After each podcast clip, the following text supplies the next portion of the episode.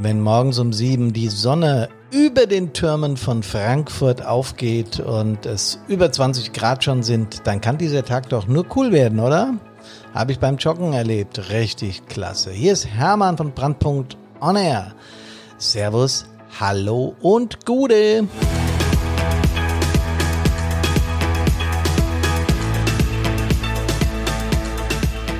Ich freue mich, dass ihr wieder auf der anderen Seite seid. Also, beim Zuhören meine ich. Hier ist der Podcast Nummer 87 aus unserem Einsatzleben. Aus dem, was uns Spaß macht, nämlich aus der Feuerwehr und den Hilfsorganisationen berichtet. Der Titel ist Erfolge sind gut. Belastungen behält man eher für sich. So zumindest der Titel des Podcasts Nummer 87. Nochmal herzlich willkommen. Freue mich, dass ihr dabei seid. Habe euch heute mal zwei Fälle mitgebracht, die äh, ich selbst so erlebt habe aus meinem Einsatzgeschehen irgendwann in den 90er Jahren oder den 2000er Jahren, also schon ein bisschen her. Ähm, aber sie sind so typisch, äh, wie man sich nach Einsätzen fühlen kann und was das so mit einem macht und dass man äh, zumindest mal die, Sensibli die Sensibilität in sich selber wecken sollte, um zu gucken, ja, wie gehe ich denn persönlich damit um? Ich lese euch mal den ersten Fall vor, den ich, wie gesagt, selbst so erlebt habe. Der Angriffstruppmann sagt, das habe ich aber, das haben wir echt geil hinbekommen, oder? Zu seinem Angriffstruppführer. Wir waren vorne beim verunfallten PKW. Der ältere Mann war hinter dem Lenkrad eingeklemmt sah erst gar nicht so gut aus, aber er war ansprechbar und hat sogar über seinen Zustand noch Scherze gemacht, so nach dem Motto, helft mir doch mal kurz hier raus, oder? Wir haben gelacht, aber haben ihm natürlich auch gut zugeredet. Die Notärztin war bei ihm, hat ihm gleich die Schmerzen genommen und nach 15 Minuten und einigen Anstrengungen mit dem Spreizer war er endlich frei. Die Notärztin hat mir anerkennend auf die Schulter geklopft und gemurmelt, saubere Arbeit, Jungs. Und da war ich dann so richtig gut drauf und habe mich richtig gefreut. Und meine Feuerwehrarbeit hat mir noch mehr Spaß gemacht. Sogar der nächste Dienst, UVV, den ich uh, gehasst habe, äh, war mir überhaupt nicht mehr schlimm. Ich habe den Dienst mit Freude gemacht, weil dieser Einsatz mir einfach ein gutes Gefühl gegeben hat. Das ist tatsächlich so passiert damals und so habe ich mich auch gefühlt. Ähm, die Glückshormone sind nur so aus mir rausgepurzelt. Ähm, was mich besonders beeindruckt hat, der Mann hatte natürlich Schmerzen, der war eingeklemmt, äh, war nichts lebensbedrohliches, äh, sein, sein Verletzungsbild. Trotzdem äh, musste er richtig äh, krasse Schmerzen gehabt haben. Die Notärztin war an ihm dran, hat dann auch Zugang gelegt und so weiter und so weiter. Brauche ich euch alles nicht erzählen. Ähm, und die Schmerzen waren dann weg, aber er hat dann noch mit uns gescherzt um äh, uns ein gutes Gefühl zu geben. Das war einfach äh, ja faszinierend, faszinierend. Ähm, als wir ihn dann raus hatten auf der Trage, bin ich mit ihm noch so Richtung äh, RTW gegangen und habe ihm dann zugewunken, als er da rein äh, verlastet wurde. Und er hat zurückgewunken und es war in dem Moment wie so eine, wie so eine coole Gemeinschaft, der ältere Mann und der junge Feuerwehrmann mit seinem, mit seinem Angriffstruppführer, ich war Angriffstruppmann, ähm, und äh, ja, die Welt war in Ordnung, es war super. Wir kamen äh, auf die Wache und äh, haben natürlich noch die Einsatzstelle äh, Ölspur, äh, was weiß ich, ihr wisst schon, ne? Und äh, aber als wir auf die Wache kamen, haben wir sind Scherze hin und her geflogen. Wir waren richtig gut drauf. Es war einfach ein toller Einsatz, weil wir wahnsinnig gutes Gefühl hatten. Wir konnten helfen. Es war genau unsere Erfüllung und an dem Punkt auch ganz wichtig. Natürlich fahren wir Einsätze gerne, selbstverständlich ist das unsere Bestimmung. Wir üben das ganze Jahr, um eins zu tun, zu helfen. Und wo tun wir das? Im Einsatz. Das heißt ja nicht, dass wir abstrus einsatzgeil sind und uns wünschen, dass Menschen äh, in Not geraten. Aber es passiert trotzdem. Es passiert jeden Tag. In, vor allen Dingen in dieser äh, technologisierten Welt ist es überhaupt nicht zu verhindern. Ja, trotz äh, Brandmeldeanlagen, trotz, trotz, trotz. Man sieht es dann, wenn in, in Limburg, in Dietz äh, so ein Großbrand entsteht. Es passiert eben. Es passiert. So. Und dafür trainieren wir und äh, dafür gibt es uns und das ist unser, ja, unsere Bestimmung. Der zweite Fall, es war halt einfach nichts zu machen. Was soll ich da jetzt noch groß erzählen? Das Mädel war schon tot beim Eintreffen. Glatter Genickbruch. Ach, hör doch auf. Ich muss wieder zur Arbeit. Macht's gut, was soll ich groß noch erzählen? Hilft ja doch nichts mehr. Das ist schon alles. Ich kann mich aber auch an diesen Einsatz sehr genau erinnern, eigentlich im Detail noch genauer wie an den ersten, weil er halt auch mit äh, schlimmen Emotionen verbunden war. Warum schlimm? Äh, ich kann mich äh, an das Gesicht der Dame, äh, die an der Einsatzstelle schon verstorben war, sehr, sehr genau erinnern. Ähm, ich hätte sie Anfang 20 geschätzt, ja, würde ich auch immer noch. Und äh, als ich das sah und der Arzt äh, eine Bewegung machte, hm, nur nach dem Motto, lasst euch Zeit, holt sie raus, ähm, war klar, was da gerade passiert ist. Und dieses Gefühl, nicht mehr helfen zu können, hat mich damals ziemlich fertig gemacht. Es war nicht meine, mein, mein erster Toter oder meine erste Tote im Einsatz, aber es war eine, die mich sehr beeindruckt hat, weil die Frau jung war und weil es mir so sinnlos vorkam. So, warum denn nur? Ja, warum kann die Frau nicht leben? Die äh, war bestimmt äh, auf dem Weg zu einer Freundin, was weiß ich. Ja, und so Gedanken sind mir durch den Kopf gegangen. Aber ich war damals nicht in der Lage, mit meinen Kameraden darüber zu sprechen, was mir das ausgemacht hat oder was ich da gerade empfunden habe. Ja, das waren für mich Bad News. Wenn ich, wenn ich Bad News sage, fällt mir gerade ein, Good News, Bad News. Äh, die Presse ist ja da ganz anders gepolt. Ne? Bei uns sind Bad News keine Good News. Also bei uns, wenn sowas passiert, wie ich es gerade geschildert habe, dann sind das natürlich Bad News. Ähm, bei der Presse ist es genau andersrum. Ähm, die, die wollen über, über, äh, über, sagen wir mal, merkwürdige Nachrichten, über komische Nachrichten. Ich habe immer das Beispiel im Kopf, ich habe mal so ein Presse- und Öffentlichkeitsarbeit-Seminar mitgemacht äh, und da hieß es immer, ja, wenn der Hund den Mann beißt, nice, aber daraus machen wir keine Schlagzeile. Beißt der Mann allerdings den Hund, ja, dann ist das schon was anderes. Ähm, oder ich kann mich erinnern an einen Großbrand am Wiesbadener Kreuz. Da war ein Gefahrgutlaster in Brand geraten. Es waren riesige Qualmwolken. Wir waren mit dem Gefahrgutzug auch hin. Da hat damals ein, ein ganz großes äh, deutsches Blatt äh, mit wenigen Buchstaben hat getitelt, diese Männer retteten Wiesbaden. Ja, das war natürlich stark übertrieben, weil es weit außerhalb von der Innenstadt von Wiesbaden war. Und da wäre auch, das wäre nie im Leben bis Wiesbaden, wäre da irgendwas passiert. Aber mit dieser Schlagzeile haben die halt, ja, Leser äh, neugierig gemacht. So, und das ist bei uns anders im Einsatz. Ja, wir haben lieber die positiven, die guten Nachrichten. Ähm, das, äh, der Erfolg, den wir im Einsatz haben, wenn wir Löschen, Retten, Bergen schützen, das ist uns wichtig.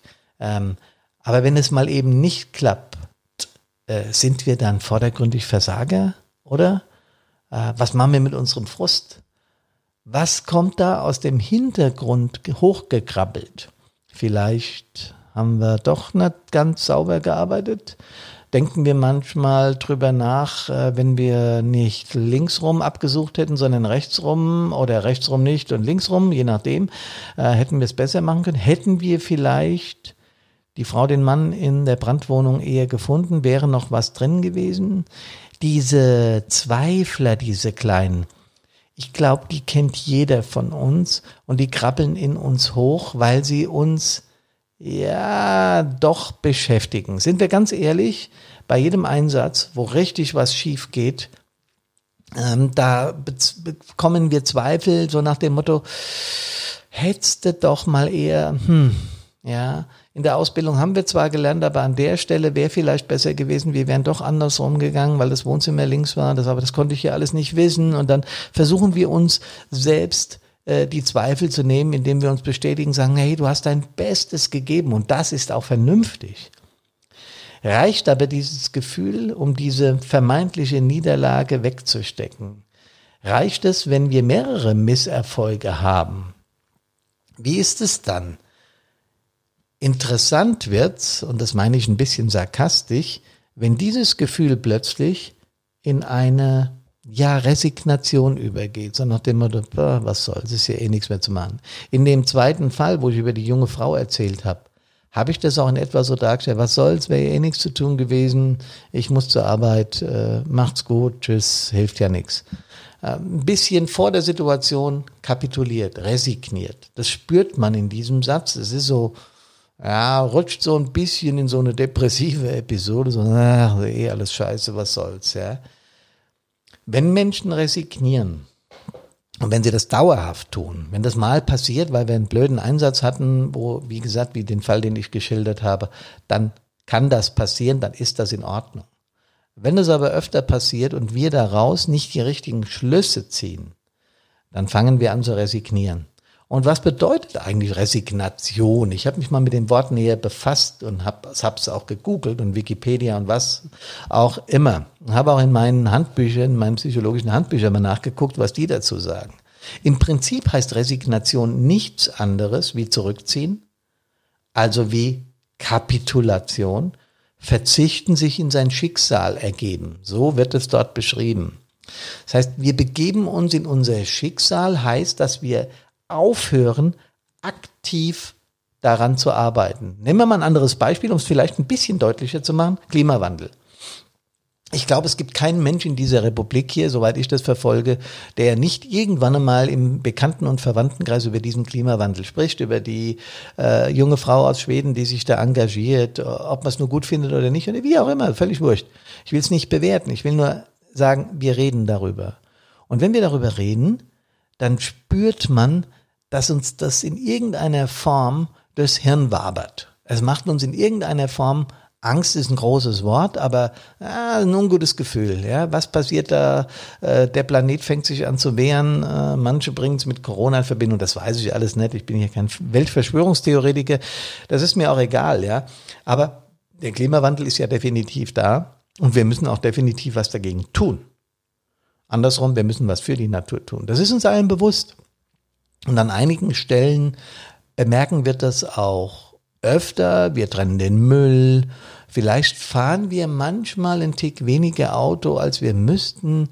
Äh, bei der Beschaffung eines Neuwagens denken wir darüber nach, ob es ein Diesel sein sollte, weil der vielleicht steuerlich besser dasteht oder der Sprit günstiger ist. Aber dann fällt einem wieder ein, hm, nee, dann lieber doch nicht unsere Umwelt und so weiter. Ähm, es wird nicht mehr achtlos einfach irgendwas weggeworfen. Also wir haben angefangen zu begreifen. Ich bin sicher, es gibt auch hier Menschen, die kapitulieren, die resignieren, die sagen, was soll ich denn machen? Mein Einfluss ist nicht groß genug. Ich finde, jeder Mensch hat Einfluss. Nicht nur auf sich selbst, sondern auf alles. Ich glaube, dass alles ineinander irgendwie übergeht und dass wir deswegen alle Einfluss haben. Also Resignation ist keine, kein Mittel der Wahl.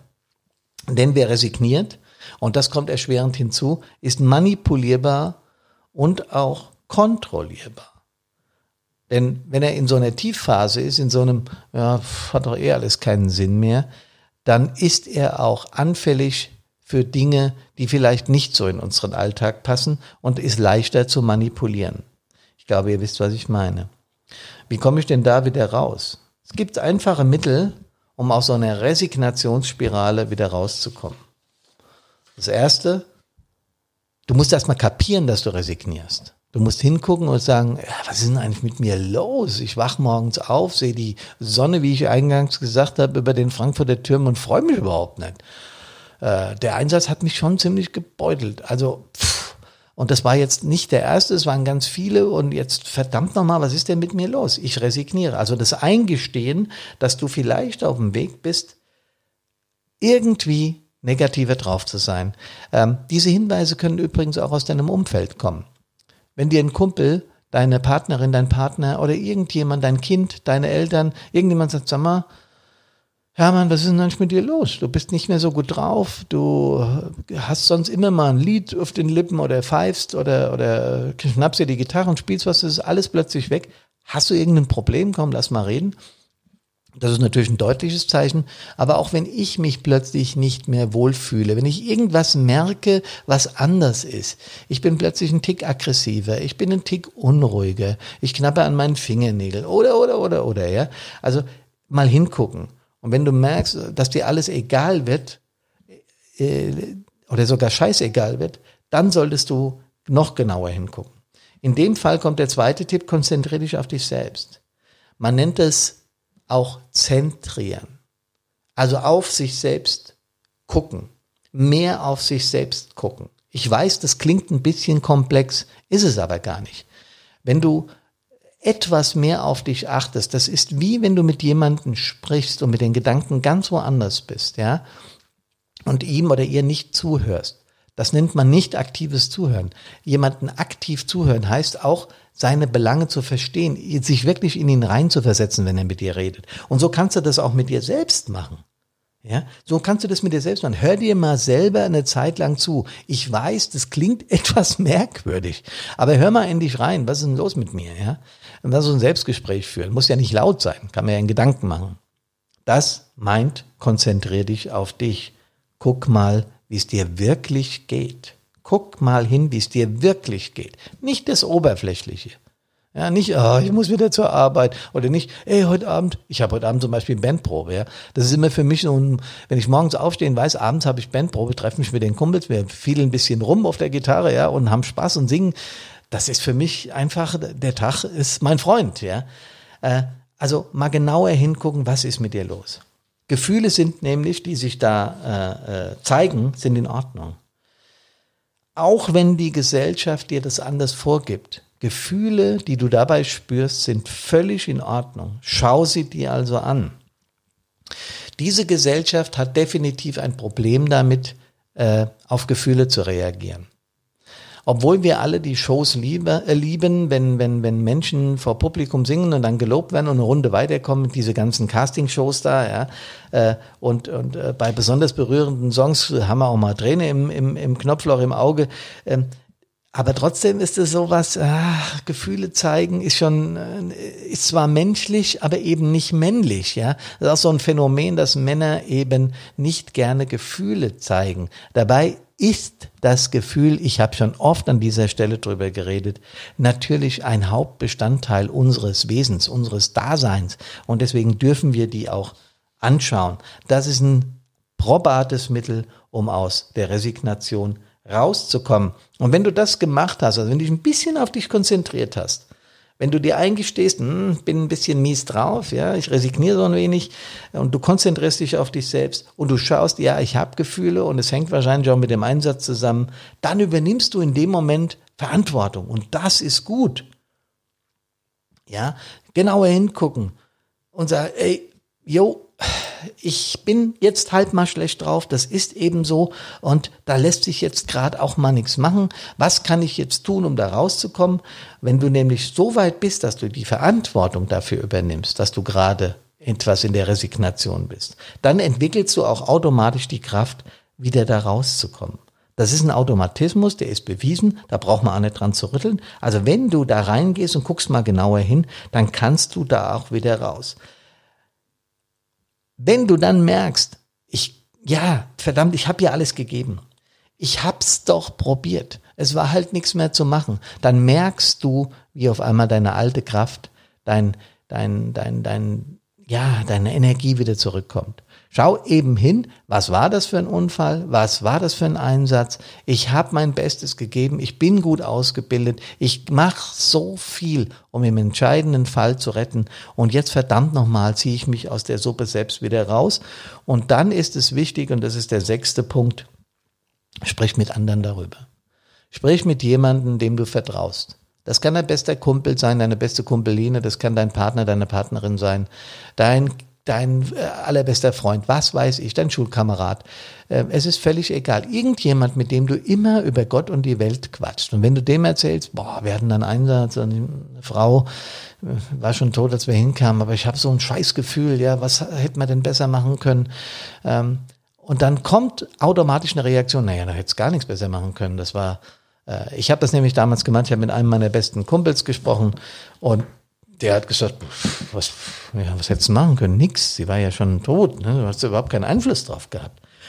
Ähm, obwohl mir das rational klar war, habe ich trotzdem ein mieses Gefühl gehabt. Mir war natürlich klar, dass ich überhaupt nichts hätte machen können.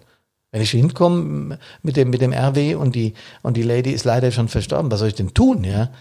Äh, aber das Gefühl, wir konnten nichts mehr machen, das, das war in mir.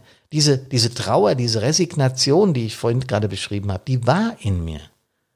Und wenn ich das nochmal akzeptiere und die Verantwortung dafür übernehmen, dass ich jetzt so ein Gefühl habe, ich muss die Verantwortung dafür übernehmen, dass ich so ein Gefühl habe, dann schaffe ich es ganz schnell aus dieser Resignation wieder rauszukommen.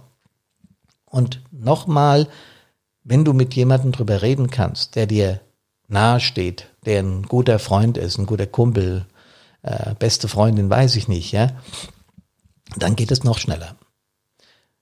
Genauso machen es. Ihr könnt bei uns am kommenden Freitag um 15 Uhr an einem Webinar teilnehmen, stabil im Einsatz. Da geht's es nochmal genau um diese Thematik. Das ist ein Zoom-Webinar. Über unsere Homepage findet ihr die Anmelde. Äh, Logistik, was ihr tun müsst, um daran teilnehmen zu können.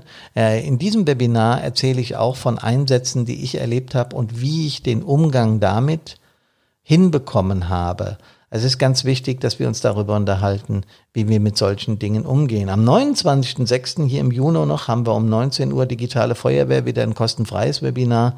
Da könnt ihr auch gerne dran teilnehmen, ähm, wenn euch daran gelegen ist, nach Corona eure Feuerwehr digital gut aufzustellen. Ich weiß, dass das schon ganz, ganz, ganz viele Feuerwehren machen und das ist gut so. Denn das braucht es, sollte uns dieses Virus noch mal zu einem Lockdown zwingen, was natürlich kein Mensch hofft. Was ich aber hoffe ist, dass ihr nie in die Resignation kommt und wenn ihr reinkommt, dass ihr die Verantwortung dafür übernehmt, wieder rauszukommen. Erfolge, die wir feiern im Einsatz, sind super. Aber wir müssen auch die Niederlagen, die vermeintlichen Niederlagen hinnehmen, weil das zu unserem Dienst gehört. Das ist nun mal so. Kommt gesund aus allen Einsätzen wieder. freue mich, wenn ihr auch nächste Woche wieder dabei seid. Servus, hallo und Gude.